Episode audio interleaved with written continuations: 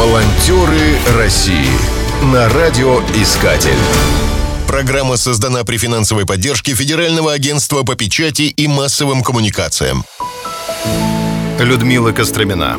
Из города Дно Псковской области волонтерской деятельностью занимается с 2007 года. В 2018 году она разработала проект «Мы вместе». Его целью было создание в городе многофункционального центра дневного пребывания для людей пожилого возраста. Затем в рамках проекта «Театр-терапия» как средство продления жизни создала театральный коллектив «Заодно». В театральных постановках принимали участие пенсионеры. Не менее плодотворным оказался 2019 год.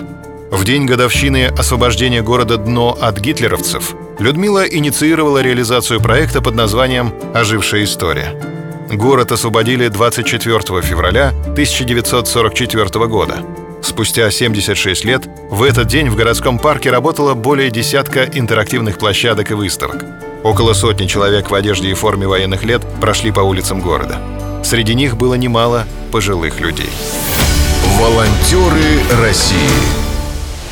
Новый проект Людмилы Костроминой называется «Антистресс», рассказывает автор. Проект предполагает помощь людям пожилого возраста в снятии стресса, вселяет надежду после нескольких месяцев ограничений из-за пандемии.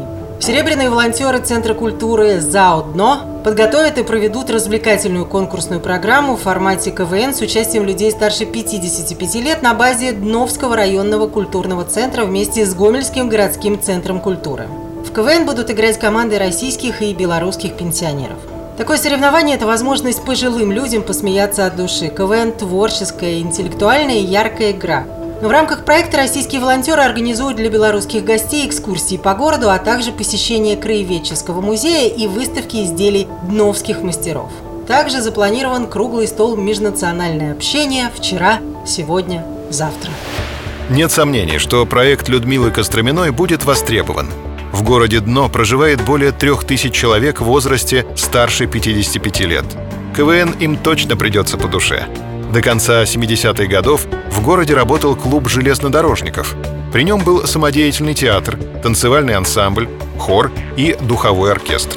Многие из нынешних пенсионеров активно участвовали в самодеятельности, и КВН станет для них приятной возможностью хоть на время оказаться в молодости. Планируется, что в организации мероприятия будут задействованы около полусотни добровольцев. Они займутся разработкой сценария, пошивом костюмов, изготовлением реквизита. В шуточной битве сойдутся 30 пенсионеров из Гомеля и Дно. Необычное зрелище будут транслировать в социальных сетях. Волонтеры России на радиоискатель. Спешите делать добро. Программа создана при финансовой поддержке Федерального агентства по печати и массовым коммуникациям.